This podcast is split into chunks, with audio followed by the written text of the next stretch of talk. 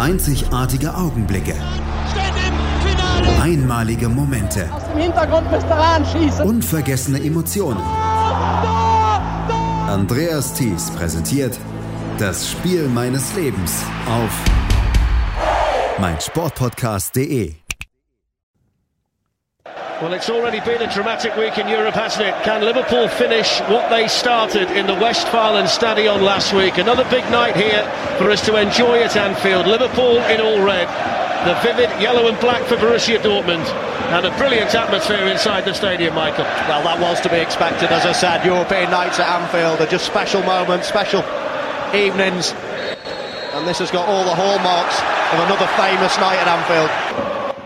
European Nights at Anfield are just special evenings. Wie recht Michael Owen, der am 14.04.2016 der Co-Kommentator von Darren Fletcher bei BT Sport war, doch hatte. Einer dieser speziellen Europapokalabende war das, als der BVB in Liverpool in einem der dramatischsten Spiele der letzten Jahre den Halbfinaleinzug in die Europa League verpasste. Herzlich willkommen zu einer neuen Ausgabe von Das Spiel meines Lebens hier auf meinsportpodcast.de.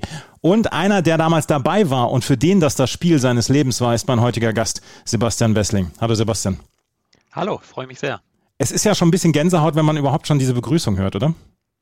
Total. Ich habe es mir auch jetzt nochmal in, in der Vorbereitung nochmal angeguckt, um mir das Spiel nochmal ein bisschen vor Augen zu führen und ich war sofort wieder total drin. Also das war atmosphärisch ein wahnsinniges Spiel. Ja, ähm, ich spreche ja immer darüber, also ich frage meine Gäste dann auch immer gerne, warum ist dieses Spiel das Spiel deines Lebens? Ich weiß gar nicht, ob es da eine große Antwort von dir braucht. Das war ein wahnsinniger Abend. Wir sprechen gleich noch über alles, was, was da drumrum war, beziehungsweise wie das Spiel auch war. Aber so, so ein, zwei Sätze noch, warum das jetzt das Spiel deines Lebens war, das würde ich dann doch schon gerne im Vorhinein wissen. Ja, weil das, ähm, also es ich muss dazu sagen, es hat jetzt auf, auf mein Leben als solches nichts dramatischste Auswirkungen gehabt, aber es war einfach, glaube ich, so das Spiel, bei dem ich war, was, was so mit den verrücktesten Verlauf hatte, was die dichteste Atmosphäre hatte, was einfach so ein, von vorne bis hinten ein unfassbar packendes Fußballspiel war, mit den ganzen Begleitumständen natürlich, der Geschichte. Äh, äh, Jürgen Klopp wieder gegen Borussia Dortmund und dann eben also die, die Atmosphäre an der Enfield Road ganz, ganz speziell und natürlich dieser verrückte Spielverlauf. Da kam einfach sehr, sehr viel zusammen, dass das zu einem ganz besonderen Fußballspiel für mich gemacht hat. Es war ein ganz besonderes Fußballspiel und wir werden in diesem Podcast, das Spiel meines Lebens, natürlich ausführlich darüber sprechen, weil wir wollen dich auch so ein ganz kleines bisschen vorstellen, Sebastian. Ähm, ich habe in der Vorbereitung gedacht, ja gut, dann sprichst du über ein bisschen die normale ähm, Fußballfankarriere vom Vater, von der Mutter, vielleicht ins Stadion geschleppt worden, dann das erste Mal sich sofort verliebt, vielleicht das Westfalenstadion gesehen. Das war bei dir ein ganz kleines bisschen anders. Du bist in Nairobi aufgewachsen, ja? Genau, das ist richtig. Also es hat, hat sehr lange gedauert, bis ich mal ein Bundesliga-Stadion von innen gesehen habe. Ich bin tatsächlich, als ich, als ich drei Jahre alt war, sind meine Eltern äh, mit uns nach Afrika gezogen.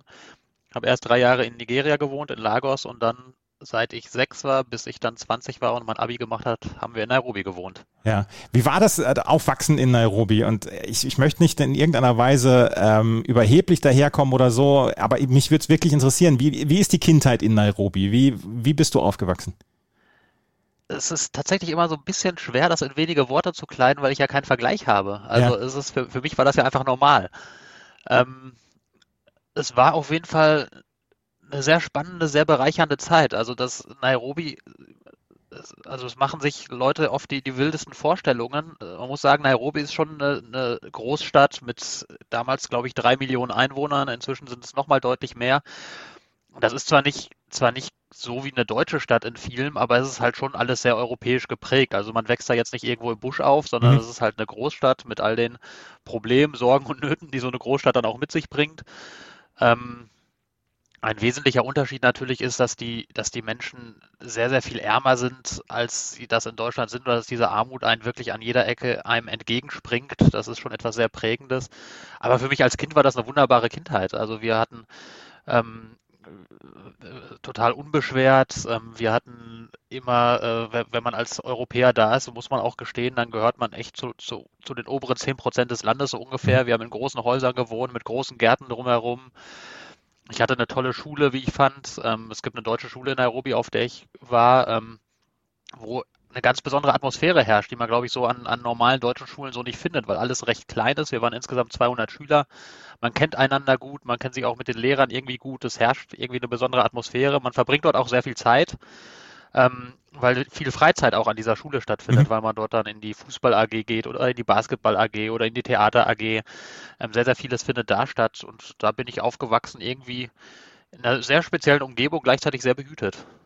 Was sind die ähm, Eigenschaften, wo du glaubst, die hast du aus Nairobi, aus deiner Zeit in Afrika dann auch mitgenommen in das, in das Leben dann jetzt ja auch wieder in Europa?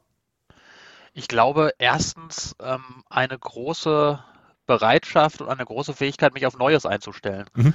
Weil das da auch so ist, dass, dass das Leben in Nairobi ist irgendwie von konstantem Wandel geprägt. Also dass jemand wie ich tatsächlich seine gesamte, in Anführungszeichen, Schulkarriere in Nairobi verbringt, ist sehr, sehr selten.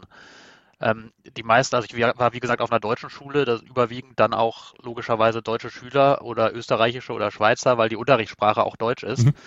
Ähm, und viele von denen sind Kinder von Diplomaten oder, oder eben auch von, von entsandten Lehrern, von Missionaren. Die sind dann meistens nicht ewig da, sondern die kommen, sind zwei, drei, vier Jahre da und dann gehen sie wieder. Und darauf muss man sich irgendwie einstellen, ähm, dass man ständig neue Freunde kennenlernt und die dann aber auch recht schnell wieder weiterziehen. Und so ist das irgendwie ein konstanter Wandel. Und ich glaube, dass äh, das habe ich da schon gelernt, dass ich, dass ich mich recht schnell dann auch auf Neues einstellen kann und, und das irgendwie gar nicht so als, als Problem sehe, sondern immer auch als, das klingt so pathetisch jetzt, aber auch immer als Chance irgendwie, wenn, wenn, wenn was Neues kommt, neue Lebenssituationen, das irgendwie weitergeht, dann lasse ich das Alte recht problemlos hinter mir und, und fange was Neues an. Ähm, das ist eins und ich glaube schon so eine gewisse, ähm, das klingt etwas anmaßend, aber so eine gewisse interkulturelle Offenheit. Also so, ja. ich glaube, dass es mir tatsächlich manchmal leichter fällt, mich einfach in andere, andere Kulturen, andere Umstände hineinzudenken, weil das dort einfach sehr, sehr selbstverständlich war, weil ganz viele unterschiedliche Kulturen aufeinander prallen und man eben nicht sozusagen der, der Mehrheitskultur angehörte, sondern eine von vielen war, die da so nebeneinander lebten. Ist das, äh, also ich habe das zum Beispiel bei mir im Freundeskreis, ich kenne Menschen seit dem Kindergarten, seit, der, seit dem dritten, vierten Lebensjahr, mit denen bin ich heute noch befreundet, seit 40 Jahren jetzt. Gibt es diese Freundschaften dann fürs Leben, wo du gerade eben dann auch gesagt hast, Diplomaten, Kinder etc., von Missionaren, ähm, gibt es diese Freundschaften fürs Leben bis heute? Hat es die, konntest du die entwickeln, äh, beziehungsweise, oder ist das dann eher auf einem Niveau, ja, wir haben uns zwei, drei Jahre dann mal gesehen, aber wir haben heute noch Kontakt? Meistens eher letzteres. Also es gibt, gibt tatsächlich ein, zwei Leute, mit denen das sehr eng ist, mit denen ich auch viel Zeit dort verbracht habe, aber ein bisschen ist es schon eher so, wie ich gesagt habe, man lässt das Alter so ein bisschen hinter sich. Also es ja. ist ja auch so, dass, dass wir uns dann nach Ende der Schulzeit wirklich in alle Winde verstreut haben oder vorher auch schon. Also Leute, also über ganz Deutschland und über die ganze Welt eigentlich. Und das macht es natürlich natürlicherweise schwer, irgendwie Kontakte zu halten. Es gibt einige wenige, wo der Kontakt noch sehr gut und sehr eng ist, aber meistens ist es dann doch eher so, man, man hört mal ab und an voneinander, schreibt sich auf Facebook oder so. Ähm, was ich aber beobachte, was, was ich ganz spannend finde, ist, wenn man, wenn man dann wieder zusammentrifft, mhm. ähm, dann auch mit Leuten, mit denen man zur Schulzeit gar nicht so wahnsinnig viel zu tun hatte, sondern die irgendwie zwei, drei Klassen über einem waren, die man natürlich irgendwie kannte, man ist sich, man weiß, wer man ist, man läuft sich ständig über den Weg, man spielt vielleicht auch gegeneinander Fußball oder sonst was. Und wenn man sich dann mal wieder trifft, ähm, das gibt es ab und an so organisiert, dass, dass sich die ehemaligen der Schule treffen, dann ist das sehr, sehr fort, äh, also sofort ein sehr, sehr, ähm, sehr große Nähe irgendwie da, auch wenn man, auch wenn die eigentlich zur Schulzeit gar nicht so sehr da war, aber man baut irgendwie auf diesen gemeinsamen Erfahrungsschatz auf und man, man hat sofort so ein, so ein, so ein recht recht nahen Umgang miteinander, den ich so aus anderen Kontexten nicht kenne, wenn ich Leute von früher wieder sehe. Also das ist schon, schon irgendwie sehr speziell dann. Immer herrscht eine sehr, sehr spezielle Atmosphäre. Ja. Ähm, du bist nach deinem, nach deiner Zeit in Nairobi, bist du dann nach Dortmund zum Studieren gegangen. Äh, war es von vornherein der Wunsch nach Dortmund oder hat dich der ZVS dahin geschickt?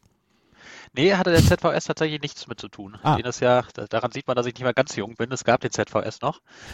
Ähm, aber es war, also war tatsächlich mein Wunsch, nach Dortmund zu gehen. Ähm, ich hatte mir dann in, in den letzten Jahren meiner Schullaufbahn in den Kopf gesetzt, dass ich Journalist werden will. Ja. Und habe dann Leute kennengelernt, die das in Dortmund studiert haben und die mir das sehr empfohlen und sehr nahegelegt haben. Und ich habe mich da ein bisschen informiert und dann war irgendwann der Wunsch klar, dass ich in Dortmund äh, Journalistik studieren will. Aber war dann schon so ein bisschen dann auch während deiner Zeit in Nairobi das, das Sportfable da, also dass du Richtung Sportjournalismus gehen wolltest? Also Sportfable hatte ich immer. Ich habe ja. sehr, sehr viel Sport auch selbst gemacht. Ähm, das irgendwann äh, hat ja, glaube ich, auch jeder oder fast jeder Junge, zumindest jeder, der sich für Sport interessiert, den Wunsch, entweder Fußballer zu werden oder, oder wenn das nichts wird, zumindest Fußballkommentator. Diese Phase hatte ich auch, aber als ich dann am Ende Journalist ähm, also als ich diese die entscheidenden Schritte sozusagen dann gegangen bin und das studieren wollte, da hatte ich gar nicht den Wunsch, Sportjournalist zu werden, sondern da ich wollte tatsächlich eher so in Richtung in Richtung Politik gehen. Das das war so die die Ausrichtung und das ist dann so, so sind viele Zufälle aufeinander gekommen, dass es dann Sportjournalismus wurde, weil ich ähm, wenn man in Dortmund studiert, dann macht man Volontariat, das gehört dazu und man wird dann vermittelt eben an verschiedene Medien, ähm, wo man, wo man sich dann bewerben kann. Und ich bin am Ende bei der Pforzheimer Zeitung gelandet, einer sehr kleinen, aber sehr netten Zeitung im Süden. Und ich wusste vorher gar nicht so richtig, als ich mich darauf beworben habe, dass das überwiegend in der Sportredaktion stattfinden wird. Mhm. Das habe ich erst im Bewerbungsgespräch erfahren. Ich weiß nicht, ob das mein Versäumnis war oder deren Versäumnis, aber auf jeden Fall ähm, war das, kam das dann so recht unvermittelt über mich. Aber das war überhaupt gar kein Problem für mich. Ich wie gesagt, sehr, sehr sportinteressiert immer gewesen, großes Fable dafür gehabt und habe dann gesagt, jo, das mache ich. Und dann war ich einmal so drin im Sport. Und als ich dann zurückkam, ähm, wieder dann ins Ruhrgebiet, dann habe ich mich erstmal ähm, hier bei der, bei der Funke Mediengruppe, die damals noch Watz Mediengruppe hieß, gemeldet und gefragt, ob ich da irgendwie als Freier was machen kann.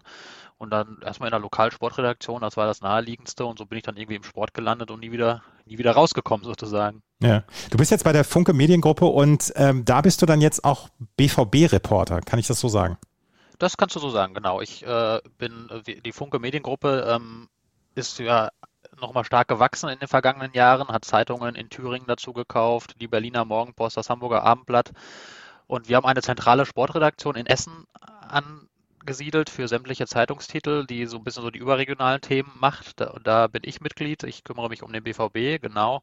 Und in den letzten Jahren ist dann noch äh, hinzugekommen Nationalmannschaft und alles, was so die, die Verbände betrifft, FIFA, UEFA, DFL. Das ist so mein Beritt.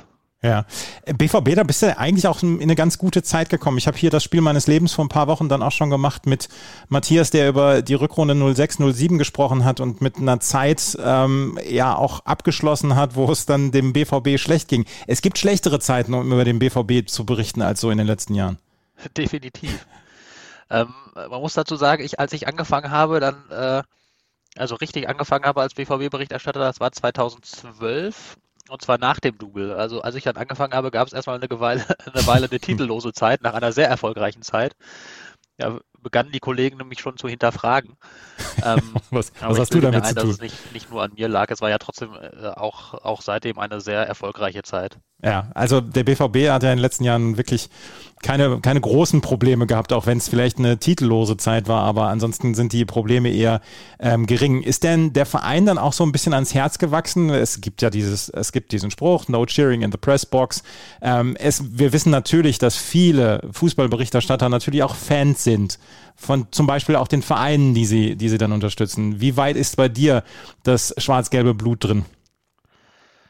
Äh, bei mir ist es ehrlicherweise eher so, und das beobachte ich durchaus auch bei einigen Kollegen, ähm, und das hat jetzt, glaube ich, nichts mit dem BVB zu tun, dass das, ähm, je, je, länger ich dabei bin und je mehr ich mitkriege und je näher ich dran bin, desto, desto mehr ähm, wächst so eine kritische Distanz eigentlich. Mhm. Ähm, das ist also diese, ich finde, als, als, als Fan hat man ja oft so eine gewisse, ich, ich weiß gar nicht, wie ich das sagen soll, schon so eine gewisse kindliche Naivität, also was gar nicht abfällig gemeint ist, sondern mhm. irgendwie, ähm, man, man freut sich, man leidet mit dem Verein, ähm, man geht durch dick und dünn und je mehr man hinter die Kulissen blickt, desto mehr kriegt man Dinge mit, die, die einem das schwer machen, diese, dieses unbeschwerte, in Anführungszeichen, sich zu bewahren. Und das, also das ist zumindest so eine Beobachtung, die ich bei mir gemacht habe. Also ähm, man hat natürlich ein enges Verhältnis zu vielen handelnden Personen. Man gönnt denen Erfolg. Man freut sich für die, wenn es erfolgreich ist. Ähm, aber ich sag mal so, mein, mein Glück im Alltag hängt nicht davon ab, ob Borussia Dortmund Fußballspiele gewinnt oder verliert. Da habe ich, da habe ich mir eine, eine, gesunde kritische Distanz aufgebaut. Also ist natürlich vieles einfacher, wenn sie erfolgreich sind und ich äh, begleite den Club gerne in der Champions League. Da bin ich auch Egoist. ähm, aber ich bin jetzt, also ich, ich muss jetzt nicht mich zusammenreißen, um nicht zu jubeln auf der Pressekonferenz. Ja, ähm, das ist ja, das ist ja etwas, was dann ja auch immer mal wieder so durchscheint, wenn, wenn Leute dann vielleicht zu nah dran sind und vielleicht dann auch sagen, okay, ich äh, werde das, was, was der Verein macht oder so, werde ich überemotional dann auch berichten. Und ähm, damit habe ich zum Beispiel persönlich als Leser dann auch immer so ein kleines bisschen ein Problem, wenn dann zu sehr der Fan durchscheint. Und ich glaube, das ist dann auch relativ schwierig, wenn man auch so nah dran ist, ähm, dann diese, diese kritische Distanz zu wahren. Es sei denn, man bekommt einiges zum Beispiel mit und sagt, okay, damit habe ich jetzt nicht unbedingt, kann ich jetzt nicht unbedingt mit gut leben. Dass man dann so ein bisschen dann auch sagt, hier komm, jetzt bis jetzt, bis hierher und nicht weiter. Ja, das ist äh, so ein bisschen ähm, eine Frage der jeweil, wie, wie die jeweilige Person einfach gestrickt ist. Also ich, ich kenne auch Kollegen, die sind, die haben wirklich auch lange Jahre auf der auf der Südtribüne gestanden und waren totale, also waren jetzt zwar keine Ultras, aber wirklich ähm, totale Hardcore-Fans, ähm, sind dann irgendwann zum journalistischen Begleiter geworden und schaffen das total auf bewundernswerte Weise, diese kritische Distanz zu wahren, mhm. dass du auf der Pressekonferenz niemals auf die äh, auf der Pressetribüne niemals auf die Idee kämst, dass da ein BVB-Fan neben dir sitzt. Ähm, da muss man, glaube ich, manchmal sogar aufpassen, dass wir nicht zu kritisch werden. ähm, also das, das, das gibt es auch und ich will gar nicht sagen, das eine ist irgendwie besser als das andere, aber bei mir ist es halt ähm, so und das ist, macht es mir in beruflicher Hinsicht halt einfach oft leichter. Mhm. Das ist, glaube ich, jetzt nicht die schlechteste, schlechteste Voraussetzung, wenn man den Job macht, wenn man da nicht so ganz emotional angepackt ist, dann immer vom Ergebnis und vom Spielverlauf. Ja, einmal noch gerade auf, zurück auf deine, auf dein Leben in Nairobi. Gab es da denn schon damals so, dass, dass du die Bundesliga verfolgt hast und gab es da vielleicht einen Verein, wo du gesagt hast, okay, da möchte ich schon, dass der gewinnt? Also ja, die Bundesliga haben wir auf jeden Fall verfolgt. Ähm, das war erstmal so schön auf äh, Mittelwellenradio. da konnte man die Bundesliga-Konferenz empfangen. Ähm, und dann gab es später auch ähm, gab's regelmäßig so eine Sendung, die nannte sich Football Made in Germany. Die war, glaube ich, damals schon produziert von der von der Bundesliga irgendwie, aber alles noch sehr rudimentär und die lief in Kenia auch irgendwie erst immer mit ein, zwei Wochen Verspätung. Also da hatte ich schon längst über die Spiele gelesen. In der, also wir haben dann ähm, deutsche Zeitungen immer mal wieder gehabt, die irgendwie über die deutsche Botschaft oder sonst ihren Weg zu uns fanden, die dann auch ein, zwei Tage alt waren, aber immer noch deutlich aktueller als die Fußballspiele, die wir im Fernsehen gesehen haben. Und ab und an gab es dann später auch Live-Spiele und ähm, gegen Ende sogar recht viele Live-Spiele. Also das war dann so in, in Anfang der 2000er Jahre, da konnte man samstags regelmäßig auch Bundesliga live gucken. Und da muss ich gestehen, dass ich familiär bedingt so eine gewisse Sympathie für Schalke 04 entwickelt hatte. Oh. ähm, ja, ja, weil ähm, weil das einfach aufgrund familiärer Herkunft, also mein, meine Familie väterlicherseits kommt aus dem Münsterland und da sind einige, einige Hardcore-Schalke-Fans dabei und das war dann so, Papa fand die gut, also fand ich die auch gut. Aber ähm, viel mehr war es dann halt auch nicht. Ja, das hat sich dann gelegt. Ähm, als BVB-Reporter ist es dann auch komplett sicher, dass du zu solchen Spielen wie Viertelfinale-Rückspiel Liverpool gegen BVB fährst?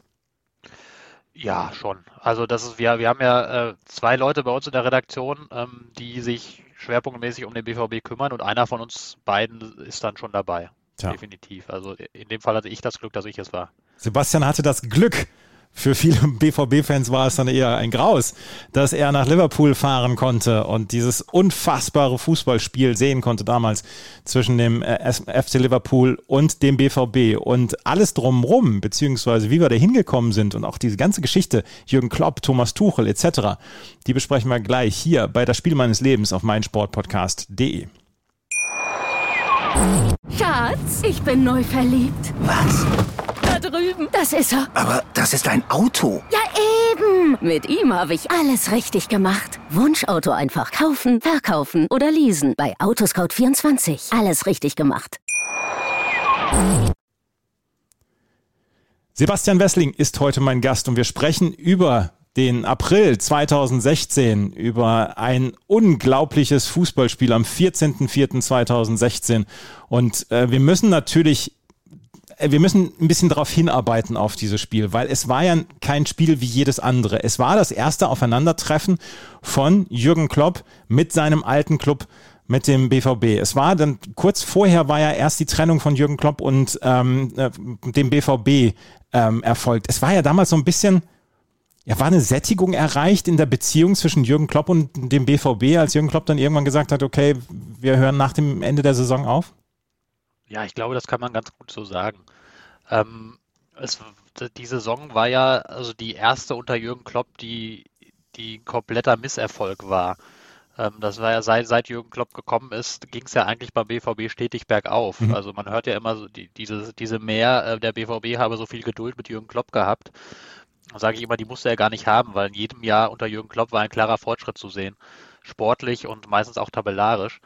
Ähm, und das war, das war dann, das nahm natürlich nach, nach 2013, ähm, nach dem Champions League-Finale, das war, das war der Höhepunkt. Danach äh, flaute es ein bisschen ab. Ähm, war dann 2013, 2014, die Saison war immer noch sehr okay, aber 2014, 2015, da gab es diesen, diesen Absturz, muss man tatsächlich sagen, erst einmal sportlich, dass, dass der BVB zur, zur Jahreswende, beziehungsweise nach dem 18. Spieltag, glaube ich, tatsächlich Tabellenletzter war. Mhm. Das hatten wir ja alle für unvorstellbar gehalten und das, das war auch unvorstellbar mit dem damaligen Kader, dass man da auf Tabellenplatz 18 stand. Ähm, von daher war da schon zu sehen, dass da irgendwie, dass es nicht mehr so ganz stimmte. Und ähm, Jürgen Klopp hat dann damals auf seiner Abschieds-PK auch einen sehr wahren Satz gesagt, hat gesagt, es, äh, es musste sich etwas ändern, ein großer Kopf musste weg und das war dann in dem Fall meiner. Ich glaube, die Alternative wäre gewesen, die, die halbe oder sogar die ganze Mannschaft auszutauschen, weil sich das irgendwie, glaube ich, abgenutzt und aneinander abgerieben hatte. Ähm, Im Nachhinein sagen viele BVB-Fans, hätte man lieber das gemacht. Ähm, aber es war einfach an einem Punkt erreicht, wo, glaube ich, viele gesagt haben, ja, irgendwie ähm, sieben Jahre sind eine großartige Zeit gewesen, eine tolle Zeit, Zeit, die so vermutlich nie wiederkommen wird, aber jetzt hat man einen Punkt erreicht, wo es, glaube ich, vernünftig ist, einen Schlussstrich zu setzen. Das war so die allgemeine Gefühlslage. Ähm, und die hat auch die Verantwortlichen erfasst und die hat auch Jürgen Klopp erfasst und deswegen hat man sich dann darauf geeinigt, dass, ähm, dass zum Saisonende dann tatsächlich auch ein Ende erreicht werden würde. Und lustigerweise, nachdem das verkündet war, da ging es beim BVB wieder steil bergauf. Da ist man ja noch in die, in die Europa League reingerutscht ähm, auf den letzten Meter, nachdem man äh, von Platz 18 aus gestartet war. Das war schon dann eine ganz ordentliche Rückrunde. Wobei auch die nur in der Rückrundentabelle man auch nur in Anführungszeichen auf Platz 5 war. Hätte man auch vor der Saison nicht unterschrieben, aber nach der Saison war man sehr froh drüber. Ja. Und der BVB hatte dann ein bisschen ja auch also ich behaupte jetzt mal ein Risiko eingegangen, weil man hat mit Thomas Tuchel so ein bisschen den in Anführungsstrichen Jürgen Klopp-Klon als Nachfolger geholt, weil Thomas Tuchel hatte Jürgen Klopp damals in Mainz beerbt und äh, er galt als einer der, der Trainer der ganz neuen Schule und äh, natürlich auch ein quasi Schüler von Jürgen Klopp. Wie hast du es damals empfunden, als Borussia Dortmund dann ähm, Thomas Tuchel dann installiert hat? War das für dich damals auch ein Risiko oder hast du gedacht, das ist eigentlich der herkömmliche Weg, so, so müsst, muss der BVB rangehen an dieses Thema. Ich fand tatsächlich damals, dass das die recht logische Wahl war. Ähm, wenn man so geguckt hat, welche Trainer, welche Trainer verfügbar sind. Und ich habe ehrlich gesagt Thomas Tuchel auch nicht zwingend jetzt als Klopp-Klon empfunden. Also klar, der, der, der Werdegang war irgendwie ein ähnlicher, die, die in Mainz ihre Anfänger gemacht, ähm, dort von, vom Unbekannten zum, zum dann doch einigermaßen bekannten Trainer gereift. Ähm, aber die Art und Weise des Auftritts, die war ja schon eine sehr andere. Also Klopp war ja immer ein sehr impulsiver, sehr extrovertierter Typ. Tuchel war ja, kam ja immer eher so ein bisschen nerdig rüber. Ähm, dann auch die Art und Weise, wie sie haben Fußball spielen lassen. Ähm, da gab es schon einige Unterschiede. Deswegen habe ich ihn jetzt nicht als Klopp-Klon empfunden, aber es war natürlich, natürlich war es ein Risiko aus seiner Sicht, äh, wieder äh, Nachfolger von Jürgen Klopp zu sein. Wobei man sagen muss, in Mainz war er ja gar nicht der direkte Nachfolger. Das ähm, hat er auch sehr oft moniert, dass das die Leute meistens vergessen, dass da ja noch Jörn Andersson dazwischen war, ja, ja. bei dem es überhaupt nicht gut lief und er es da dann recht leicht sogar hatte. Äh, in Dortmund hatte er es dadurch auf gewisse Weise auch leicht, dass er nicht dem 2013er Klopp folgte, sondern dem 2015er Klopp, der mhm. halt wenigstens mal diese, diese Erfolgsdelle gehabt hatte. Das macht es etwas einfacher für ihn, aber natürlich war es ein hohes Risiko, auf diesen Trainer zu folgen, der zum Club gepasst hat wie kein anderer und wie wohl auch nie wieder einer passen wird. Und auch für den BVB war es natürlich insofern ein Risiko, als dass sie einen Trainer geholt haben, der ohne jegliche internationale Erfahrung war, der bislang eine einzige Bundesliga-Station ähm, hinter sich hatte, dort natürlich herausragende Arbeit geleistet hatte. Aber das war ja auch alles andere als sicher, dass das dann auch in Dortmund funktionieren kann. Thomas Tuchel soll sich bitte bei niemandem beschweren, dass man Jörn Andersen vergessen hat. Also, also das, das ist eine der, der, der dunkleren Kapitel in der, in der Vita vom ersten FSV Mainz. Ja, aber er hat, da immer, er hat da immer viel Wert drauf gelegt, wenn man gesagt hat, ah, zum zweiten Mal Nachfolger von Klopp, dann ja. hat er immer gesagt, nee, ich war in Mainz gar nicht Nachfolger von Klopp. Vergesst das doch nicht immer, dass da noch einer dazwischen war. Ja. Was waren deiner Meinung nach die größten Unterschiede zwischen Klopp und Tuchel, dann auch in der Zusammenarbeit bei Pressekonferenzen? Du hast es gerade gesagt, impulsiv, der Klopp und eher der Analytiker, dann ja auch Thomas Tuchel. Mhm.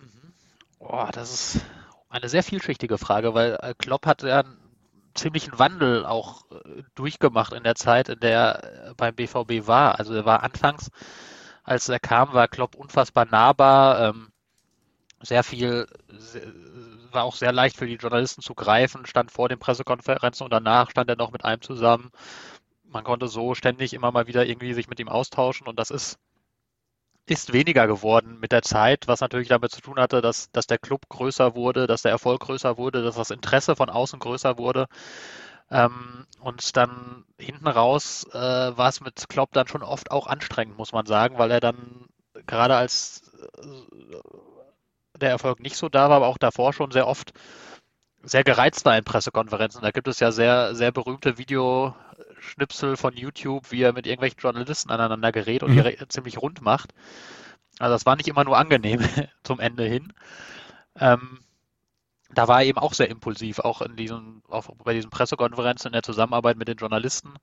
Ähm, das war sehr stimmungsbetrieben bei ihm. Also das haben auch die Leute immer erzählt, die in der, in der Medienabteilung arbeiten. Du musst halt, wenn du nach, zum Beispiel wenn der BVB ein Spiel verloren hattest, dann musst du sehr genau abpassen, wenn du, wann du zu ihm kommst und sagst, hör mal, du musst jetzt nochmal raus zu den Journalisten. Ähm, sonst warst du auf einmal derjenige, der schuld war an der Niederlage und hast dann alles abbekommen. Ähm, und Thomas Tuchel war da insofern anders, als dass, dass ich fand, der war in seinen Pressekonferenzen immer auch sehr, also unfassbar professionell. Also das, mhm. ähm, der war natürlich, also Klopp war der riesengroße Entertainer, da bist du aus der Pressekonferenz rausgegangen und hattest, hattest, hattest den Notizblock, Notizblock voll mit geilen Sprüchen. Äh, mhm. So. Der hat einen, einen Klopper nach dem anderen gebracht, das war grandiose Unterhaltung. Also das, das empfehle ich sie jedem auch einfach sehr, nochmal so, da gibt es auf, auf YouTube so Best-of Zusammenschnitte Jürgen Klopps Pressekonferenzen.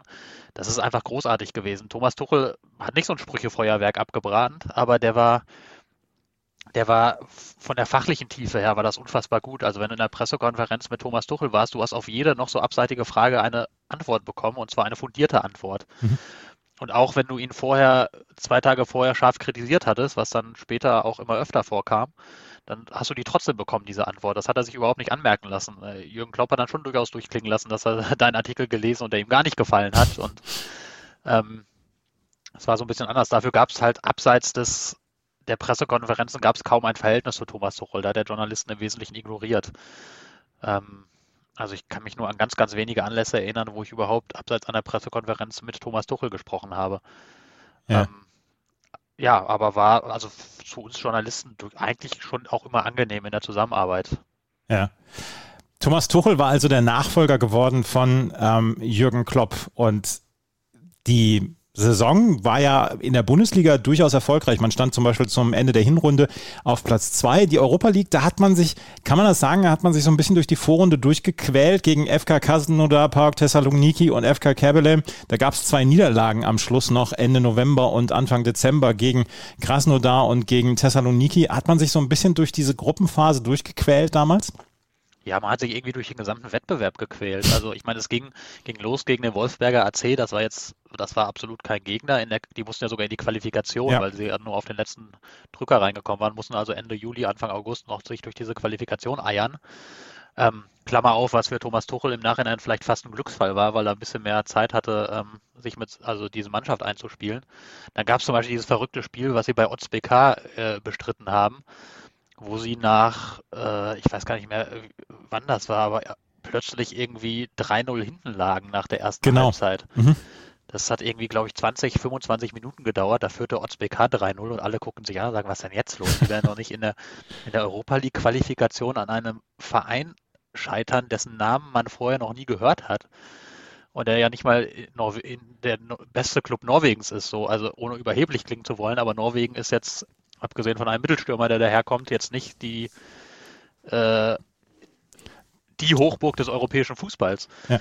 Ähm, haben dann aber dieses Spiel irgendwie noch gedreht, haben, haben das 4-3 gewonnen und haben sich dann auch, wie du, wie du richtig sagst, auch durch diese Gruppenphase irgendwie durchgequält. Da waren ja einige Ergebnisse, die haben, glaube ich, das erste Spiel gegen Krasnodar haben sie auch erst in der Nachspielzeit überhaupt 2-1 gewonnen, dann haben sie 1-1 gegen Saloniki gespielt, haben dann gegen Krasnodar dann auch gleich wieder verloren, haben gegen Saloniki verloren, wie du sagst. Also da waren, da waren Ergebnisse dabei, die waren echt nicht weltberühmt, um es vorsichtig zu sagen.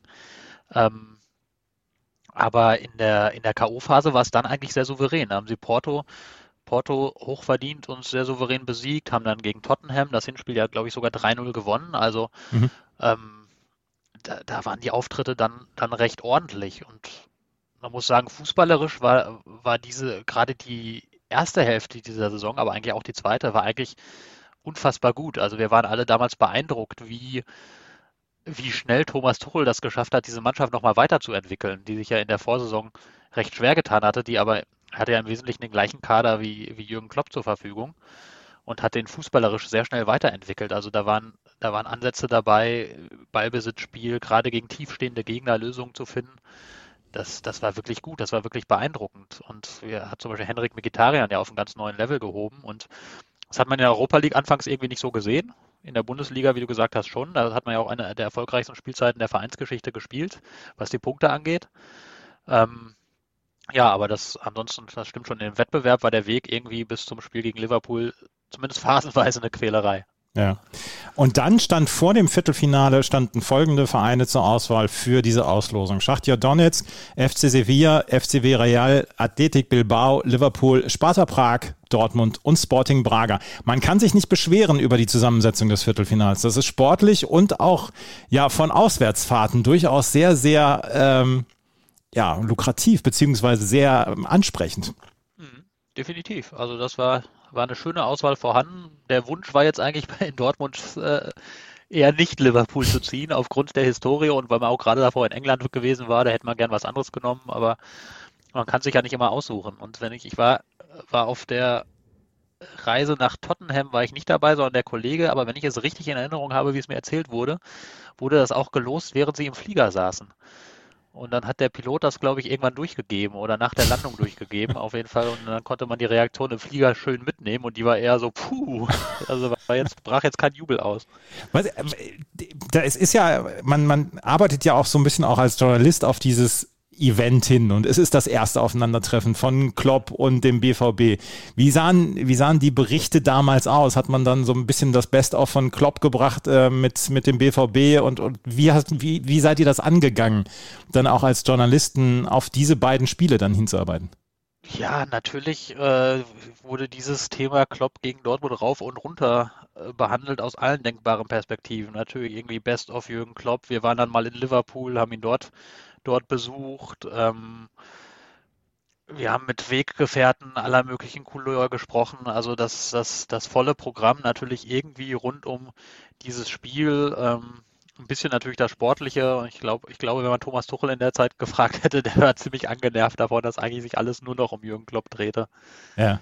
Das Hinspiel, da müssen wir kurz mal drüber sprechen, weil das Hinspiel ging 1 zu 1 aus, nach Toren von Divock Origi in der 36. und Mats Hummels in der 48. Minute.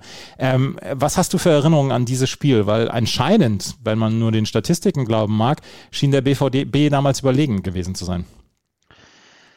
Ja, ähm, also erst einmal herrschte da eine so eine ganz seltsame, ganz seltsame Atmosphäre im, im Stadion. Also das war so irgendwie, alle freuten sich, Jürgen Klopp wiederzusehen und vergaßen darüber fast so ein bisschen, dass er jetzt die gegnerische Mannschaft trainiert. Ähm,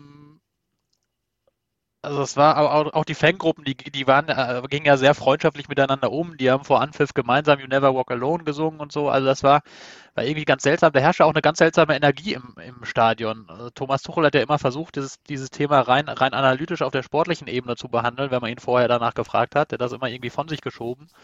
Musste danach aber auch sagen, ja, das war irgendwie, also, glaube ich, das waren so seine Worte. Es war eine ganz, ganz seltsame Energie im Stadion. Äh, gegen die kamen wir nicht so richtig an.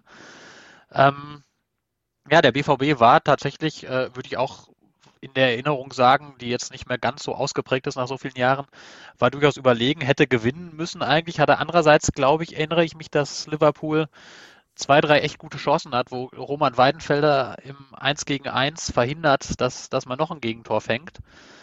Ähm, also es war ein Spiel, ja, das wäre, ohne das Rückspiel wäre das jetzt auch nicht so wahnsinnig groß in Erinnerung geblieben, weil jetzt ohne die ganz großen Höhepunkte war kein Spektakel, war ein 1 zu 1 zweier ordentlicher Mannschaften, die gerne beide gewinnen wollten.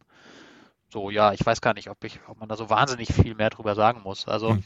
klar, für den BVB vom Ergebnis her alles andere als ein Wunschergebnis, wenn du zu Hause das Hinspiel nur 1-1 spielst und weißt, du musst dann nach Enfield fahren und gewinnen. Das ist jetzt nicht nicht die Traumausgangslage, aber es waren trotzdem alle sehr selbstbewusst, als man dann nach, also nach dem Spiel war man sich sicher war, dass man eigentlich die bessere Mannschaft hat, den besseren Fußball spielt und eben auch auswärts da bestehen kann. Hm. War das dein erstes Mal Enfield? Das war mein erstes Mal Enfield, ja. Hm. Schön mit dem Flieger nach Manchester und dann mit dem Zug weiter? Ja, wir hatten ja das große Glück, ähm, oder was heißt das große Glück? Also in den Vor-Corona-Zeiten, äh, da konnte man sich bei Europapokalreisen immer in den Flieger der Mannschaft einbuchen. Ah. Und das heißt, wir haben tatsächlich einen Direktflug zum John Lennon Flughafen äh, nach Liverpool bekommen. Das ist schön. Das, ja. Ja. Und Liverpool ist ja auch eine schöne Stadt. Das war, das mögen die viele gar nicht so richtig ähm, ja, glauben, aber es ist eine wunderschöne Stadt geworden. Gerade so. Eine total schöne Stadt, wirklich sehr faszinierend. Also das ist, das darf man jetzt auch nicht zu laut sagen und ich hoffe, mein Chef hört diesen Podcast nicht. Aber so an den an den Tagen eines Europapokalspiels selbst hat man vormittags dann immer ja so ein bisschen Zeit, weil das Spiel ist erst irgendwann abends. Ähm, mhm. Es ist alles gesagt zu dem Spiel und alles geschrieben meistens. Und dann kann man sich so eine Stadt so ein bisschen angucken. Das haben wir in Liverpool natürlich auch ausgiebig getan. Die ist wirklich sehr, sehr schön. Ähm, hat jetzt natürlich, gab in den letzten Jahren auch so die eine oder andere Bausünde, so um den Hafen drumherum, hat er auch da seinen Status als Weltkulturerbe verloren, weil man da so ein paar Bauten hingesetzt hat, die ich nicht so ganz verstehe. Aber grundsätzlich wirklich ein, eine, eine sehr schöne Stadt und da lohnt es sich auf jeden Fall, da mal hinzufahren. Ist ja auch von der Historie äh, so recht nah am Ruhrgebiet, so wie, wie, ja. wie sich die Stadt entwickelt hat, wie sich die Menschen entwickelt haben. Also durchaus sehr spannend. Tja, und dann war der 14.04.2016 angekommen und wir sprechen gleich über dieses Spiel, über dieses atemberaubende Spiel, über Emmerich Aubameyang, der ein fantastisches Spiel machte, über Marco Reus, der vielleicht sogar im Abseits stand. Wäre dieses Spiel so ausgegangen, hätte es damals den VAR schon gegeben. Alles das, darüber sprechen wir gleich hier über in das Spiel meines Lebens auf meinsportpodcast.de. Schatz, ich bin neu verliebt. Was? Da drüben. Das ist er. Aber das ist ein Auto. Ja, eben. Mit ihm habe ich alles richtig gemacht. Wunschauto einfach kaufen, verkaufen oder leasen. Bei Autoscout24. Alles richtig gemacht.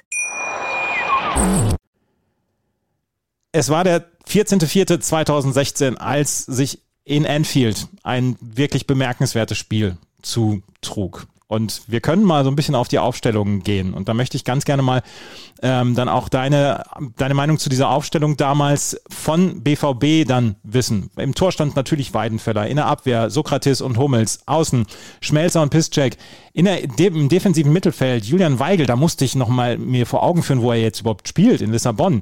Dann Kagawa und Castro im Mittelfeld, Mikitarian, Reus auf den Außensturmpositionen und Aubameyang im Zentrum. War das damals die allerbeste Elf, die äh, Thomas Tuchel dann aufbieten konnte? Ja, äh, Ilkay Gündogan wäre natürlich noch der wäre derjenige, der mir am ersten ersten einfällt, der da auch hätte spielen können. Aber der war, wenn ich mich recht erinnere, der brauchte einfach so ein bisschen eine Pause, weil der, weil der recht beansprucht war in dieser Zeit. Ähm, aber ansonsten ist er schon, schon sehr nah an der ersten Elf. Abgesehen jetzt vom Torhüter, da war ja die klare Vereinbarung, eigentlich war Bürki die Nummer eins in der Liga, aber Roman Weidenfeller durfte die Pokalspiele machen. Ähm, so war die Aufteilung, deswegen stand der im Tor. Ansonsten aber schon, schon recht nah so an der, an der ersten Elf, falls es so etwas aktuell im Fußball überhaupt noch gibt. Ja, auf der anderen Seite hatte Jürgen Klopp folgende Elf ins, ähm, ins Rennen geschickt. Mignolet im Tor Klein, Lovren, Sacco und Alberto Moreno in der Abwehr, Emre Can damals und James Milner im defensiven Mittelfeld, Lalana, Roberto Firmino und Coutinho im offensiven Mittelfeld und Divock Origi als Stürmer. Auch das ist natürlich eine sehr, sehr klangvolle Elf, ähm, die damals von Jürgen Klopp ins Rennen gesetzt worden ist. Und ähm, es ging ja fantastisch los für die Dortmunder. Und wir hören mal in den Originalkommentar von BT Sport damals rein, von Darren Fletcher und Michael Owen, genau dem Michael Owen, wie das 0 zu 1 zustande gekommen ist. Here's Gonzalo Castro, and in it goes to Aubameyang, what a save, and then Mkhitaryan, and it's the dream start for Borussia Dortmund, and a disastrous one for Liverpool.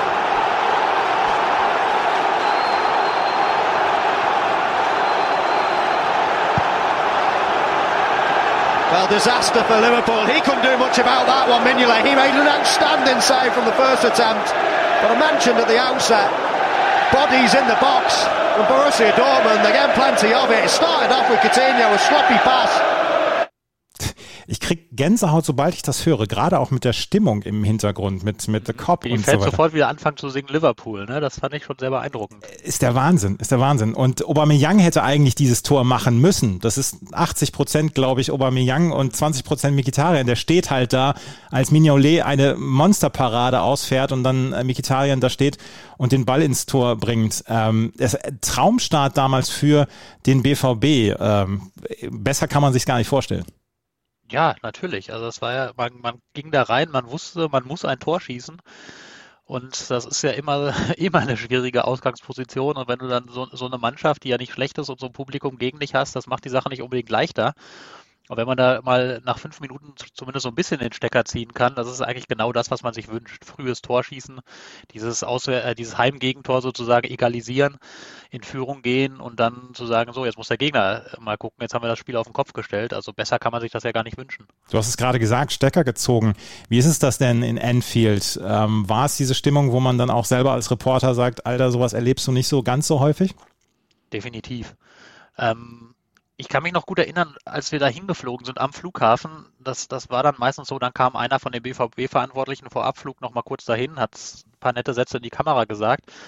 Und da kam damals äh, Hans-Joachim Watzke, der Geschäftsführer, und wir haben ihn auch natürlich gefragt, was er sich denn da erwartet für eine Stimmung und ob das, ob sich die BVB-Mannschaft da auf was Besonderes einstellen muss. Und da hat er sinngemäß gesagt, ja, sei natürlich ganz okay da, aber so diese überragende Stimmung des englischen Fußballs, das sei ja inzwischen auch mehr Legende und besser in Dortmund sei das jetzt auch nicht und überhaupt ganz so toll, da müsse man keine Angst vor haben. Irgendwie so sinngemäß und da, an dem Abend wurde er dann schon Lügen gestraft. Also das war wirklich, da hat es vom, vom ersten Moment an war so eine richtig flirrende Atmosphäre. Ähm, es war laut, es war, war atmosphärisch dicht. Und was ich halt damals toll fand, das kannte man so aus der Bundesliga ja gar nicht mehr, es gab auch keinen Vorsänger da, mhm. sondern das kam einfach aus sich heraus. Es war dann auch einfach mal fünf Minuten jetzt nicht besonders laut, wenn es das Spiel irgendwie nicht hergab oder die Situation. Und dafür war es situativ dann unfassbar laut. Ähm, und die, da war so eine unfassbare Wechselwirkung auch zwischen Klopp und dem Publikum. Wenn der sich dann mal umgedreht hat und irgendwie die Fäuste geballt hat ja. und dann mit den Armen gerudert hat, dann war sofort das ganze Stadion da und brüllte und schrie und war laut. Also das war, das war so eine organische Stimmung irgendwie, die man, die man aus vielen Bundesliga-Stadien so schon gar nicht mehr kannte oder fast auch gar nicht mehr kennt, wo, wo es ja anders ist, wo dann die Ultras und der Vorsänger so ein bisschen die Regie führen.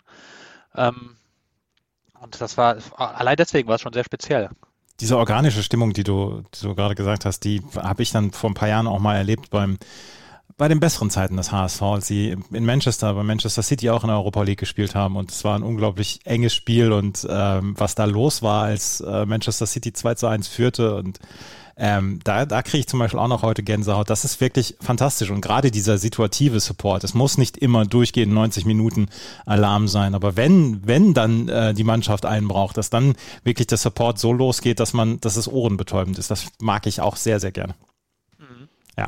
Die erste Halbzeit von ähm, Emmerich Aubameyang gehört wahrscheinlich zu den besseren in seiner Karriere. Der hat ja eine Torchance nach der anderen da rausgeholt. Das war eine fantastische erste Halbzeit von Aubameyang. Definitiv. Also im Hinspiel war der, war der fast gar nicht zu sehen, hatte, hatte keinen, keinen wahnsinnig guten Auftritt. Im Rückspiel unfassbar präsent, wie du sagst, sehr viele Torchancen und eine hat er ja auch genutzt. Das war ja dann auch, das hat ja den Traumstart eigentlich perfekt gemacht, dass er es irgendwie innerhalb von zehn Minuten, glaube ich, also gar nicht so lang nach dem 1-0, macht dann, macht dann Pierre-Emerick Aubameyang auch das 2-0 und macht das auch unfassbar gut. Also da hat man ja auch seine ganzen Qualitäten als Stürmer gesehen, sein Tempo und seine Abschlussstärke. Das war schon, schon ein sehr feiner Treffer. Ja, das, auch das hören wir uns mal gerade an, wie ähm, das von Darren Fletcher und Michael Owen damals kommentiert worden ist. Royce can have a run and feed it through here to Aubameyang, and Liverpool are opened up again, and they've scored another one, and it's two for Dortmund inside nine minutes, and Liverpool on the ropes already.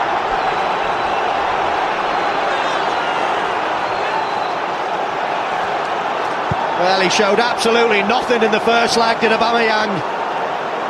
But he's burst into life already here with a little bit of space to run into to use his pace.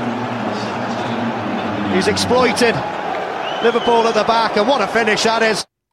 Ich hatte in der gesamten ersten Halbzeit das Gefühl, ähm, die Dortmunder Mannschaft hatte das im Griff. Ja, Jürgen Klopp hat direkt nach dem 0 zu 2 ist die Kamera auf Jürgen Klopp gerichtet und er feuert sofort wieder das Publikum an, dass sie weiterhin supporten soll und so. Aber insgesamt hatte ich in der ersten Halbzeit das Gefühl, die, ähm, die Dortmunder hatten das Spiel erstmal im Griff. Ja, das Gefühl hatten wir alle. Also das, äh, das war auch auf, auf der Pressetribüne, da haben wir eigentlich auch gedacht, also das, das Ding kann eigentlich fast nicht mehr, also kann nicht schief gehen, ist natürlich ein großes Wort, aber wir hatten das Gefühl, die sind, sie haben das, das Ding souverän im Griff. Ich meine, vielleicht kassieren sie noch ein Tor, wäre ja auch nicht schlimm, hätten ja sogar zwei kassieren dürfen. Ähm, aber die wirkten so souverän und so abgezockt in dieser ersten Halbzeit. Also es gab dann ja zwar ein, zwei Chancen von Liverpool, auch ordentliche Chancen, aber du hattest nicht das Gefühl, dass dieses Spiel einmal komplett umkippen würde. Mhm. Ähm, du warst angetreten, beziehungsweise du warst mit dem Auftrag angetreten bei diesem Spiel, du solltest einen Spielbericht ähm, schreiben zu diesem Spiel. Bis wann muss der fertig sein? Wann musst du auf ähm, ja quasi veröffentlichen klicken? Ja, das ist immer so eine Sache. Also ähm, das Spiel war ja um 21.05 Uhr deutscher Zeit, wenn ich mich richtig erinnere, mhm. genau. Und das bedeutet, es ist wirklich eine Sache von Sekunden bei uns. Also dass ähm, die, die Zeitungen müssen, müssen um, um 23 Uhr eigentlich vom Hof sozusagen und es kommt, kommt auf jede Sekunde wirklich an, da, damit auch äh, möglichst viele Leser am nächsten Tag auch in ihrer Zeitung einen Spielbericht haben. Und das heißt meistens sogar, dass man irgendwie, dass ich meinen Text idealerweise irgendwie zwei, drei, vier, fünf Minuten Vorschlusspfiff schon abliefere, wenn nichts mehr passiert und die, die Kollegen dann nochmal drüber lesen können, abgleichen können, ob Bildauswahl, Überschrift und so weiter alles passt. Ähm, und dann wirklich in dem Moment, wo der Schiedsrichter in die Pfeife bläst, dann in der Redaktion den Knopf drücken und die Seite in die Druckerei schicken. Das ist so der ideale Ablauf. Das heißt, man ist dann gerade in der zweiten Halbzeit oft sehr viel dann mit mit Schreiben beschäftigt, parallel zum Spiel gucken. Ja, aber hast du da ähm, nach der ersten Halbzeit hast du dann schon ja so ein bisschen die die Grundstory fertig gehabt für deinen Artikel? Also Entschuldigung, ja, dass ich ja. da, da, lachen muss, aber es ist ja, ist ja ein Spiel gewesen, was durchaus noch seine Wendung genommen hat. Ja, aber aber du hast vollkommen recht. Also das ist ja, man will ja auch keinen Text in der Zeitung haben am nächsten Tag, wo das Spiel nacherzählt wird. Ne? Also ja. es ist ja dann kein Text nach dem Motto, dann fünfte Minute Vegetarian, so war der Spielzug, neunte Minute Traumpass Reus, Aubameyang schießt in den Winkel, dann der Rückschlag Origi und so weiter und so fort, sondern man will ja schon, schon möglichst irgendwie analytisch herangehen. Also das ist äh, in, in Zeiten von, von YouTube und allem, da, jeder, der will, kann sich die Videobilder besorgen, die muss ich ihm nicht nacherzählen, sondern mhm. ich will dann schon möglichst da schon so ein bisschen Analyse drin haben. Ähm, und natürlich hatte man dann die Story zu dem, zu dem Spiel so in, in, Grundzügen dann logischerweise im Kopf mit dem abgezockten BVB und natürlich war dann auch die, die, die der Arbeitstitel erstmal, dass irgendwie sinngemäß Tuchel jetzt aus Klopps Schatten dann herausgetreten ist in Dortmund. Ähm, also diese Geschichte, die dahinter liegt, die, die, die waberte da ja drüber, auch weil ähm, das ist ja ein ganz spannendes Ding in Liverpool. Ich weiß gar nicht, ob das nach dem Umbau immer noch so ist, muss ich gestehen, aber damals gab es ja nur eine Coaching-Zone für beide Trainer. Das heißt, die, die, die tigerten immer so umeinander herum. Das war, waren direkt beieinander. Das war, das war, ist ja auch irgendwie eine Geschichte dieses Spiels. Und beim 2-0, das habe ich noch genau vor Augen, wie ekstatisch Tuchel da jubelt, wie man es bei ihm selten gesehen hat wie Klopp ganz kurz dasteht und bedient ist, bevor er sich dann umdreht und das Publikum wieder anstachelt. Also all das spielte da ja rein und von daher hatte man natürlich in Grundzügen jetzt schon diese Geschichte im Kopf und ähm, ja, dann nahmen die Dinge ihren Lauf. Dann nahmen die Dinge ihren Lauf. In der zweiten Halbzeit nämlich konnte der FC Liverpool sehr, sehr früh dann ja auch verkürzen. Origi, Anschlusstreffer für Liverpool. Jan hat die Vorlage gegeben. Emre Jan, der später dann auch wieder. Traumhafter Pass, muss man ja, sagen. Genau, der dann auch wieder bei Dortmund auftauchte und ähm, ja, der überwindet Weidenfeller und damit steht es 1 zu 2. Und da war ja dann auch schon wieder so eine, so eine Druckphase dabei. Und da ist dieser situative Support dann ja, die, die Zuschauer ja. spüren, hier geht noch ein bisschen was. Und da war das Stadion unglaublich laut. Ja, also das war, das war wirklich, das war wirklich faszinierend, was da dann abging. Und da hast du, da hast du wirklich gemerkt, manchmal ist das ja so ein bisschen so eine Phrase, wenn man da sagt, also, oder hat man zumindest das Gefühl, dass so eine Phrase ist, ah, die Zuschauer, die haben uns total unterstützt und haben uns nach vorne gepeitscht und haben uns Energie gegeben. Aber da hat sich das wirklich so angefühlt. Also dass das, was, was da von den Rängen wirklich auf den Rasen runterkam und das hast du gemerkt, dass das, dass das, da konnte kein Liverpool-Spieler nicht 110 Prozent geben. So, das war, das war wirklich echt, echt laut, echt dicht, echt beeindruckend. Also vielleicht so von der absoluten Lautstärke her, vielleicht gar nicht mal so sehr, aber so insgesamt von dieser, dieser Dichte der Atmosphäre war das schon außergewöhnlich. Mhm. Lass uns auch hier nochmal reinhören, wie das 1 zu 2 ankommentiert worden ist. Here's Emre Can, who plays a good ball through to Origi. Origi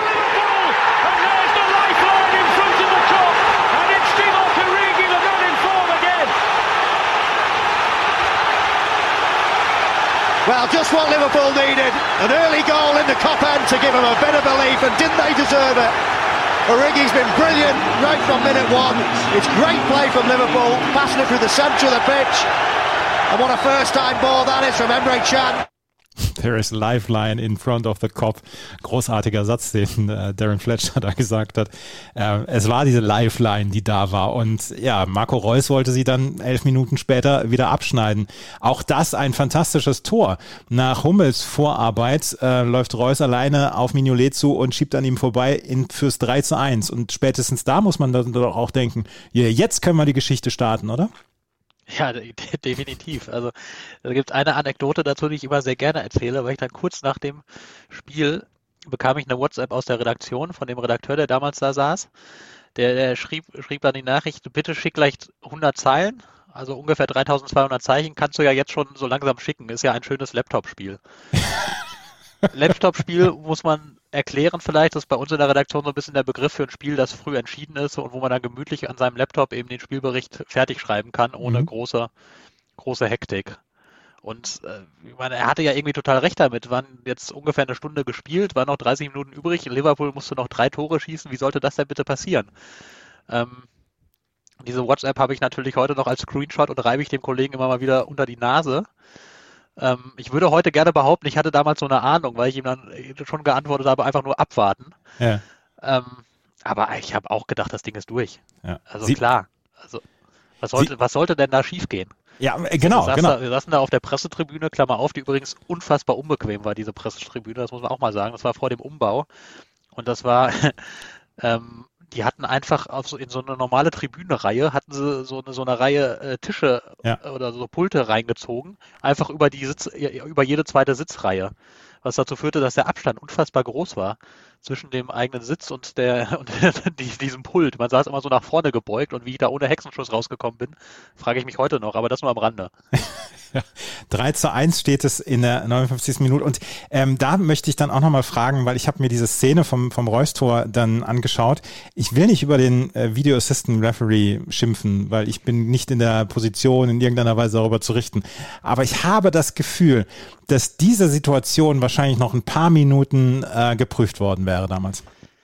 Ja, definitiv. Also das war, war schon ich, ich kann, also ich glaube, es gibt auch, ich habe immer mal wieder geguckt, es gibt das perfekte Fernsehbild auch gar nicht, um das so richtig aufzulösen. Ne? Also es ist, ich vermute eher fast, es ist kein Abseits, aber so ganz sicher bin ich mir auch heute immer noch nicht. Ja, ich auch nicht. Und auch beim 4 zu 3 zum Beispiel äh, gibt es auch ja. so eine, ist auch strittig, beziehungsweise kann man auch sagen, okay, hätten wir den Video Assistant Referee gehabt, wäre das vielleicht dann ja auch ja, vielleicht wäre dieses Spiel auch ein bisschen anders erzählt worden, habe ich das Gefühl. Und das ist so die eins dieser Spiele, wo man nach 90 Minuten völlig erschöpft dann auch vorm Fernseher sitzt und sieht, äh, denkt, was habe ich hier für ein Spiel erlebt?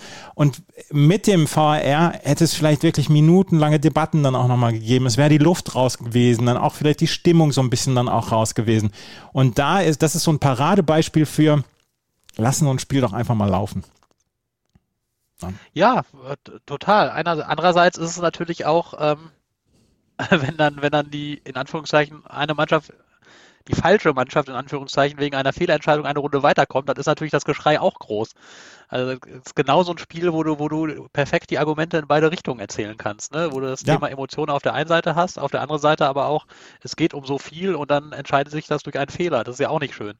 So, also da kannst du, kannst du beide, beide Storylines wunderbar dran erzählen also wie gesagt, ich bin nicht in der Position, über den, ähm, über den Video Assistant Referee zu lästern, aber ich fand das gerade nochmal mit diesen beiden Toren zum 1 zu 3 und zum 4 zu 3 äh, waren zwei ja, besondere Situationen, die dann wahrscheinlich vom äh, VR dann auch geprüft worden wären.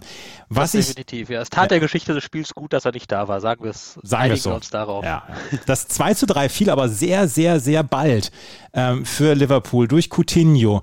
Und ich habe so ein bisschen das Gefühl gehabt und trügt vielleicht dann auch ein bisschen der Eindruck, ab der 60. haben die Dortmunder so ein bisschen sich einfach hinten reindrängen lassen und konnten überhaupt nichts mehr so für ihr Spiel dann auch tun.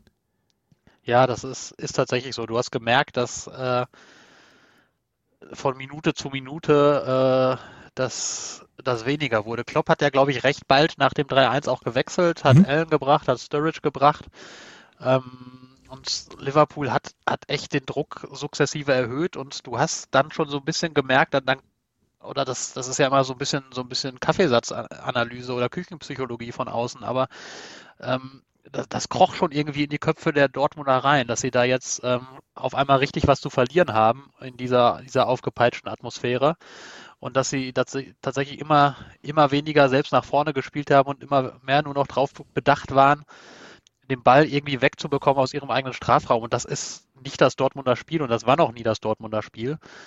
Und da sind sie sich ein bisschen untreu geworden an der Stelle. Vielleicht auch, weil sie gar nicht anders konnten, weil Liverpool so einen unfassbaren Druck entfass, äh, entfacht hat. Aber ähm, da fühlte sich dann irgendwann doch recht schnell so an, so na, da saßen wir da oben und dachten, oh, das wird noch ein sehr, sehr langer Abend hier in Enfield. Es wurde ein sehr, sehr langer Abend, weil äh, du hast es gesagt, ähm, die Auswechslung kam, Sturridge kam rein, ähm, Allen kam rein für Lanana und Roberto Firmino, das 2 zu 3 kam und dann das 3 zu 3 durch Sacco ähm, der vorher schon in der Abwehr durchaus eine ganze Menge gemacht hatte für die Liverpooler, der brachte den Ausgleich. Und auch hier wollen wir nochmal reinhören, wie das 3 zu 3 dann äh, kommentiert worden ist. Will it be Liverpool or Borussia Dortmund in there? In goes the corner towards Sturridge!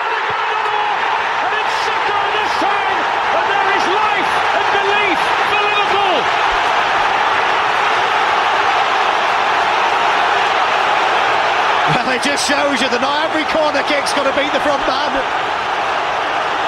It's an average corner to say that least from Coutinho on that far side, but it bounces. Daniel Sturridge makes a nuisance of himself at the near post. And Sacco in that six-yard box where the goals are got. He nods it down, keeps it down, ich gebe zu, ich bin ein großer Fan von Claudio Pizarro gewesen, weil der sich immer so unglaublich gefreut hat über, über seine Tore, wenn er Tore geschossen hat. Er hatte immer ein Lächeln im Gesicht und war, ich war immer so ein bisschen, ähm, so ein bisschen ähm, Abstand habe ich gehalten zu solchen Leuten wie Stefan Effenberg, der sich immer sehr aggressiv gefreut hat. Wie wie Jürgen Klopp nach dem 3 zu 3 abgegangen ist, da muss ich allerdings dann auch schon wieder grinsen, weil er ist ja der Impulsive, was du am Anfang dann auch schon gesagt hast. Und er ist ja auch der, der, ähm, der unglaublich aggressiv dann auch jubeln kann. Aber da habe ich dann gedacht, ja gut, ähm, das ist mehr als verdient, dieser 3 zu 3 Ausgleich, dass man da so aus dem, aus dem Sattel geht, kann ich, kann ich nachvollziehen. Ja, in dem Fall, auch, da, da gab es, glaube ich, auch keinen, äh, der irgendwie ist mit den Red Seal, der nicht aus dem Sattel gegangen ist. Also das war ja nach, die, die waren ja, die hatten ja das gleiche Gefühl wie wir eigentlich gehabt. Ähm, auch Jürgen Klopp hatte, hat er hinterher mal irgendwann zugegeben, hat jetzt nicht mehr wahnsinnig dran geglaubt, nachdem es 1 zu 3 stand. Ähm, und da war das natürlich für die alle ein unfassbares Erlebnis, dass dann dieser Ausgleich fällt und man dann ja auch noch viel Zeit hat. Das war, waren ja noch mehr als zehn Minuten zu spielen. Und so wie das Spiel bis dahin gelaufen war, wusste man, jetzt wird es ein reines Anrennen Liverpools werden und ein riesengroßes Zittern des BVB, weil die haben ja davor, davor schon konfus gespielt, die haben die Bälle nicht mehr weggekriegt und ich erinnere mich auch daran, dass irgendwann, ich glaube, es war vor dem 3 zu 3, ähm, Genau, nach, nach dem 2 zu 3 hast du richtig gemerkt, Dortmund hat Angst und auch vor dem 3 zu 3 hat, hat Mats Hummels dann irgendwann mal so, so ein, die Mitspieler zu so einem Kreis zusammengerufen, hat nochmal auf die eingeredet, hat gesagt, ey Leute, wir müssen jetzt hier im Griff haben, wir müssen unser Spiel ruhig spielen, wir müssen versuchen, die Bälle länger zu halten, hat noch versucht, irgendwie zu retten, was zu retten ist, in so einer kurz angesetzten Konferenz da auf dem Platz. Aber es hat eben nicht mehr genutzt. Mhm. Thomas Tuchel hat noch zwei Wechsel vorgenommen. Adrian Ramos kam für Marco Reus und Ilkay Gündogan kam für Gonzalo Castro. Und trotzdem war es dann ja so, so ein bisschen, äh, so ein bisschen Panik ist dann ja auch ausgebrochen und äh, Liverpool rannte an in einer Tour. Und dann gab es einen Foul von Schmelzer, für, den, für das er die gelbe Karte bekommen hat. Und dann gab es den Freistoß und dann gab es folgende Situation. Milner, can he tee up someone in red? And it goes towards Lovren.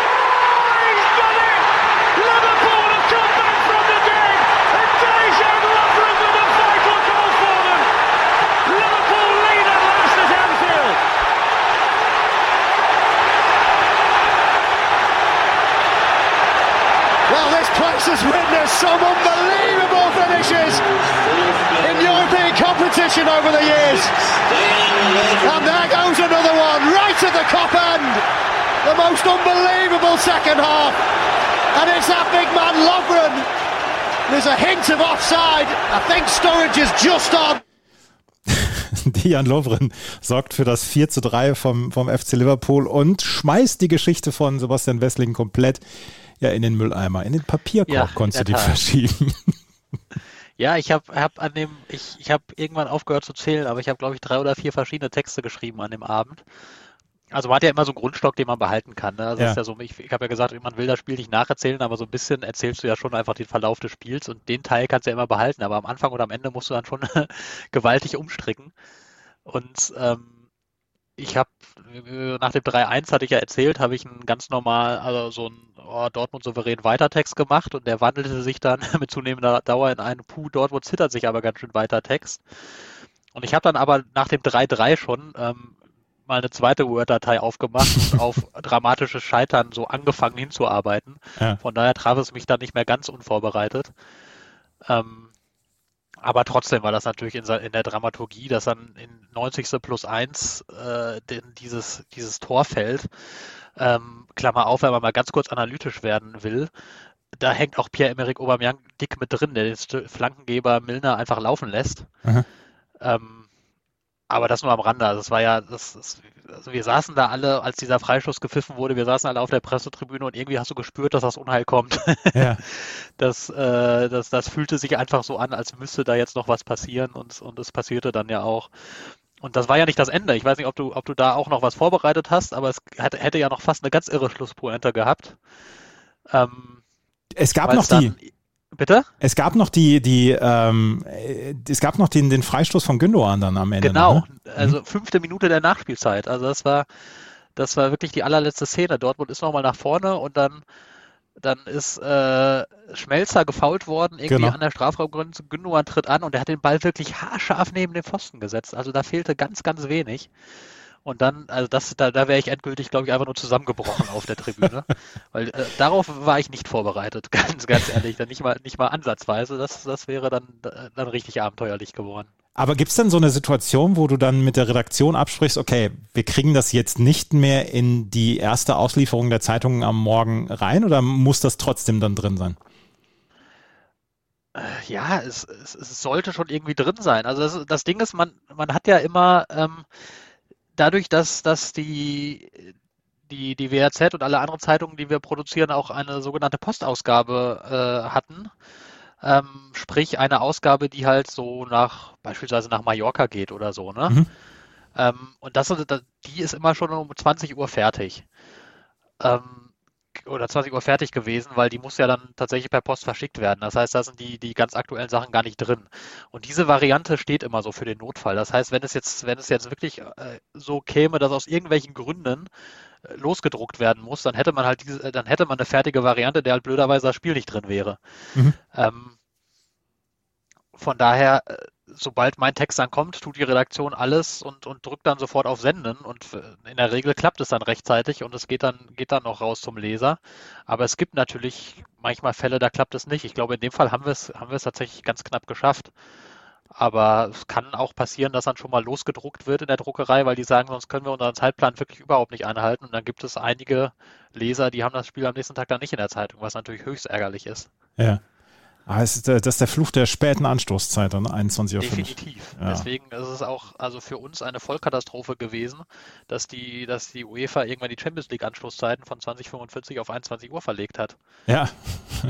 Extrem ärgerlich. Diese Viertelstunde macht unfassbar viel aus. Gab es in dieser zweiten Halbzeit in Liverpool, äh, wo du dann ja auch sagst, äh, du musst diesen Text schreiben etc., gab es dann so einen so einen Moment, wo du sagen konntest, ich konnte mal innehalten für 30 Sekunden und einfach mal mitnehmen, was das für eine Wahnsinnsatmosphäre war? Oder kriegt man das wirklich nur am Rande mit, weil man ja auch so konzentriert ist auf seine Arbeit? Man möchte ja auch gerne, das ist ja auch vielleicht so eine der Situationen, wo man sagt, jetzt ein Bier und ich habe hier einen guten Abend.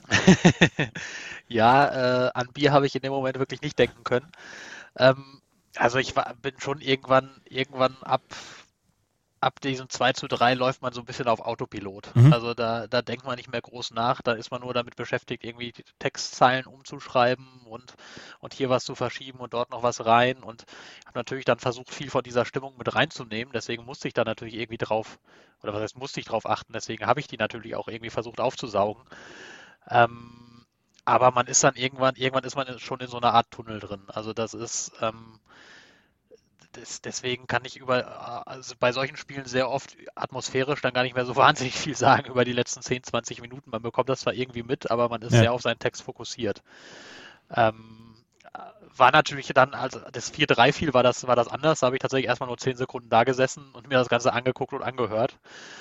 Ähm, weil da ja wirklich, da brach es ja richtig so wirklich los. Also da war es da dann auch unfassbar laut und da hattest du das Gefühl, das ganze Stadion wackelt und du hast dir ein bisschen Sorge um die Statik gemacht.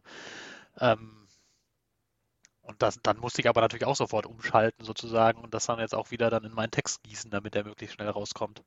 Also das ist dann schon, schon so, also man, man versucht möglichst viel mitzubekommen, aber wenn man ehrlich ist, kann man natürlich dann nicht mehr alles so ganz ungefiltert mitkriegen. Aber du hast, du kannst ja sagen, du hast wirklich was, was ganz Besonderes mitbekommen mit diesem Spiel. Also äh, das ist ja etwas, was, was damals dann auch auf Twitter etc. in den sozialen Medien sehr begleitet worden ist. Es gibt Lieder, die dazu gesungen worden sind von, von äh, Kollegen. Ähm, da ist ja was, was ganz Besonderes gewesen. Wann warst du danach im Bett, beziehungsweise was, was ist danach noch gelaufen, bis du dann irgendwann im Hotel ins Bett kommen konntest? Ähm, ja, dann danach ist ja dann immer noch äh, eine Pressekonferenz mit den Trainern. Es gibt eine Mixzone, wo man mit den Spielern spricht. Und das war in Liverpool so, das Stadion war ja im Umbau und die Katakomben des Stadions waren, waren sowieso nicht, also es ist ein ganz herrliches Stadion. Ja. Aber das, das ist ja alles irgendwie nie auf Champions League-Betrieb ausgelegt gewesen, als das gebaut wurde. Das hat ganz enge Katakomben und so, deswegen war die Mixzone einfach auf dem Rasen draußen. Also die haben dann, die haben dann also ein paar Absperrbänder aufgebaut und haben uns dann unten auf den Rasen geführt und haben dann da die Spieler an uns vorbeigeführt, die natürlich auch erstmal eine ganze Weile gebraucht haben, um sich zu sammeln. Mats Hummels kam dann irgendwann als einer der ersten und hat hat versucht, das in Worte zu kleiden, hat sich natürlich auch unfassbar schwer getan, weil er hat auch da den Satz gesagt, also er war eigentlich überzeugt, dass Dortmund eine sehr gute Chance hat, diesen Titel zu gewinnen. Ähm, hat überhaupt nicht damit gerechnet, dass sie in Liverpool ausscheiden und war, war entsprechend bedient, gerade auch natürlich nach diesem Spielverlauf. Und ähm, ja, haben wir versucht, irgendwie dann, dann da noch möglichst viel irgendwie aufzusaugen und mitzunehmen. Irgendwann, irgendwann spät am Abend lief dann Campino Gedanken verloren über den Rasen. äh, also total klischeehaft. Ähm, ja, und, und, und die Spieler haben irgendwie versucht zu erklären, was, was nicht zu erklären war. Und wann war ich im Bett? Also, also nach so, nach so Europapokalabenden, das dauert auf jeden Fall. Also wir sind dann dann auf jeden Fall weit nach Mitternacht überhaupt erstmal in unser Hotel zurück. Und da muss man ja auch noch für, für die Online-Redaktion ein bisschen Texte vorbereiten. Man trinkt nochmal ein Bier oder zwei, um so ein bisschen runterzukommen, weil schlafen kann man dann eh erstmal nicht. Ja. Und dann fällt man irgendwann spät ins Bett und dann muss man am nächsten Tag auch meistens schon sehr früh wieder zum Flughafen. Ja, die Dortmunder sind am Ende in der, ähm, in der Bundesliga sind sie gute Zweite geworden mit 78 Punkten. Also die Saison, glaube ich, kann man als Erfolg werten. Die Bayern damals 88 Punkte waren dann, ja, waren dann unantastbar und trotzdem kann man, glaube ich, sagen, dass die erste Saison von Thomas Tuchel dann insgesamt ein Erfolg war, trotz dieses Viertelfinale-Ausscheidens. Ja, das würde ich auf jeden Fall sagen. Also wenn man auch ja sieht, wo der BVB herkam, ähm, und dass, dass er eben in der Vorsaison sich mit Ach und Krach irgendwie in den Europapokal gerettet hatte, war das schon eine, eine sehr gute, sehr erfolgreiche Saison. Nichtsdestotrotz war natürlich irgendwie so ein kleiner Bruch dadurch dieses Spiel. Also da, da, da ging das so ein bisschen los, ähm, dass man halt dann merkte, es ist einfach nicht alles wahnsinnig harmonisch immer hinter den Kulissen. Also es ging, ging dann schon am Flughafen los, dass dann sozusagen ähm, Menschen, die Thomas Tuchel nahestanden, so ihre Version der, der Ereignisse dann da vor dem Abflug schon unter uns Journalisten verbreiteten und dann ab und, das ab und an mal den Namen Sami Kedira viel ließen, den Tuchel ja gern gehabt hätte und nicht bekommen hatte. Mhm. Und auf der anderen Seite dann äh, Leute aus der Vereinsführung dann, dann eher streuten, ja, das waren vielleicht nicht so ganz die geschickten Ein- und Auswechslungen, die der Trainer da gemacht hat und das Spiel hätte man vielleicht besser coachen müssen. Also da waren so vielleicht die ersten ganz, ganz kleinen Risse dann schon sichtbar. Ähm, ja. Es war nie Liebe zwischen Tuchel und äh, dem BVB, hat man das Gefühl. Nein, das war nie Liebe. Das war, ähm, ich, ich finde ja auch, es braucht, es braucht auch keine Liebe zwischen Trainer und Club. Jetzt hatte man in Dortmund halt das Pech, dass man die Folie Jürgen Klopp davor hatte, wo das ja, wo das ja erkennbar Liebe gewesen war.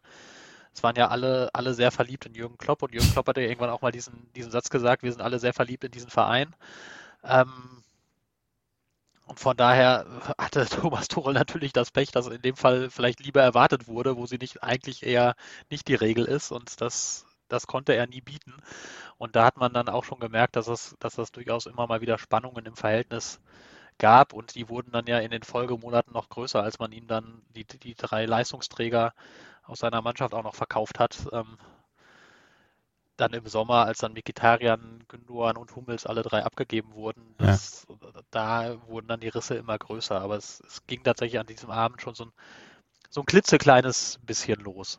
Mhm. Wobei man auch sagen muss, da im Nachhinein, also die, die Tuchel-Seite hatte auch nicht ganz unrecht. Du hast an diesem Abend halt auch schon sehr deutlich gemerkt, dass dieser BVB spielerisch eine unfassbar tolle Mannschaft ist, aber dass ihm tatsächlich irgendwie so ein Typ, ich will jetzt nicht sagen, dass das Sami Khedira vielleicht ist, aber irgendwie so ein Krieger im Mittelfeld, äh, das Wort haben wir, glaube ich, alle später benutzt, dass dem so einer schon gefehlt hat.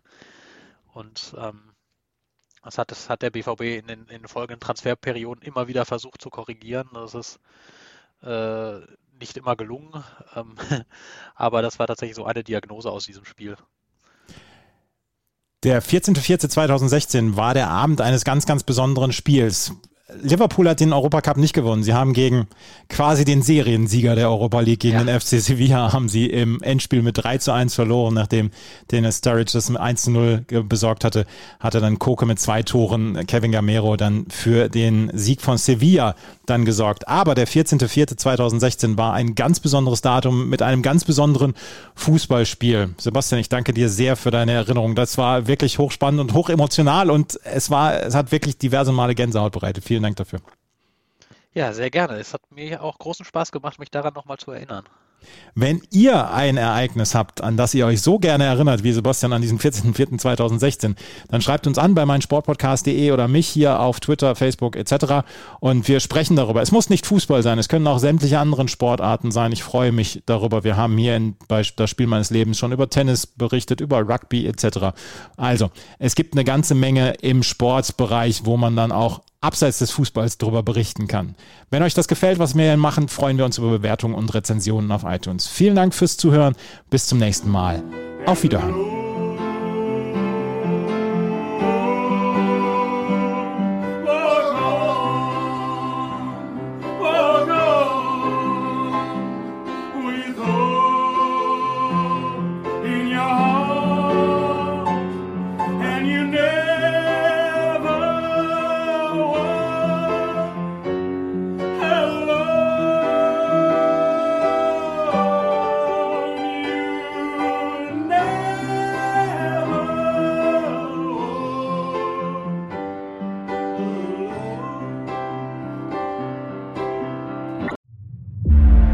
Einzigartige Augenblicke.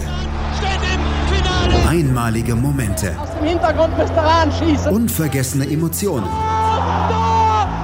Andreas Thies präsentiert das Spiel meines Lebens auf meinsportpodcast.de. Schatz, ich bin neu verliebt. Was?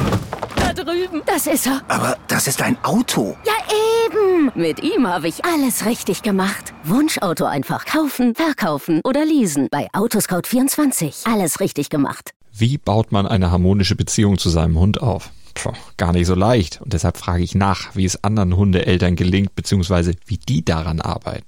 Bei Iswas Dog reden wir dann drüber. Alle 14 Tage neu mit mir, Malte Asmus und unserer Expertin für eine harmonische Mensch-Hund-Beziehung, Melanie Lippisch.